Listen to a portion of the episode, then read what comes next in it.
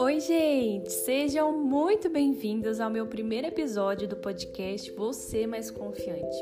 E para iniciar essa caminhada à autoconfiança, eu decidi compartilhar com vocês uma reflexão sobre como a confiança em si pode te ajudar a seguir com uma rotina de vida mais saudável.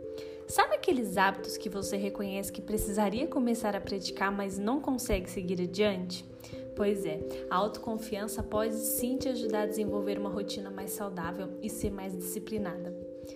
Quero trazer aqui para vocês uma reflexão muito importante que todos nós precisamos ter consciência.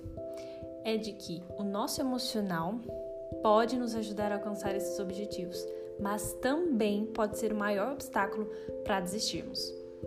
Todos nós podemos um dia nos deparar com nossas limitações com nossos medos, com aquelas inseguranças e os receios em alcançar um objetivo ou meta que a gente se propõe a cumprir. Essas influências estão diretamente ligadas à nossa autoconfiança e também à nossa autoestima. Por isso é extremamente importante desenvolvermos esse olhar para os nossos sentimentos, nossas emoções e entender nossas maiores justificativas e desculpas que nos impedem de começar ou terminar algo, né, que colocamos como uma meta. Quem aqui nunca deu aquela desculpa de que sexta-feira não é dia de começar uma dieta? Ou que depois daquele dia exaustivo no trabalho você merece comer uma pizza inteira? Ou uma barra de chocolate inteira? Ou de que não tem tempo de ir até a academia? Ou que no próximo mês você enfim vai colocar em prática todos esses objetivos, pois esse mês você tem outras prioridades.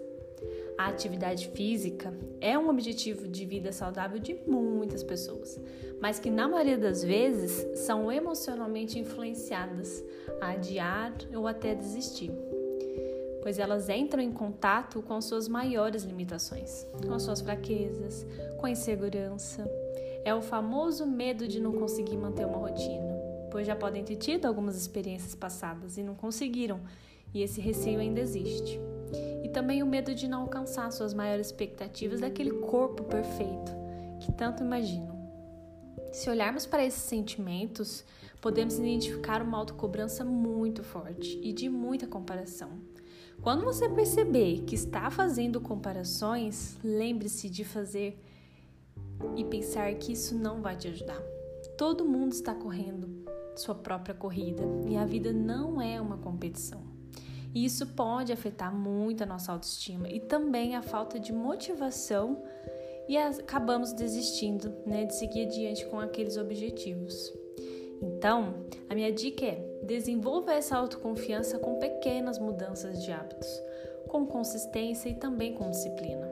Inserir um hábito saudável de realizar atividades físicas pode ser um ótimo começo para fortalecer essa confiança em si mesmo, porque os resultados físicos e mentais que o exercício físico nos proporciona é a sensação de maior disposição e você começa a acreditar que é capaz de mudar a sua própria realidade, pois está se sentindo mais disposto, mais fortalecido, com sensações físicas que o corpo traz depois de um exercício. E na alimentação, pessoal, comece com algumas restrições. Tire primeiro aquilo que você acredita conseguir naquela primeira fase e depois vai limitando outras coisas. Faça do autocuidado uma prioridade na sua, sua vida. Quando estiver se sentindo melhor fisicamente e emocionalmente, você vai se sentir mais confiante em relação a si mesmo. Bom, pessoal, espero ter contribuído de alguma forma com essas reflexões e que tenha feito algum sentido para vocês.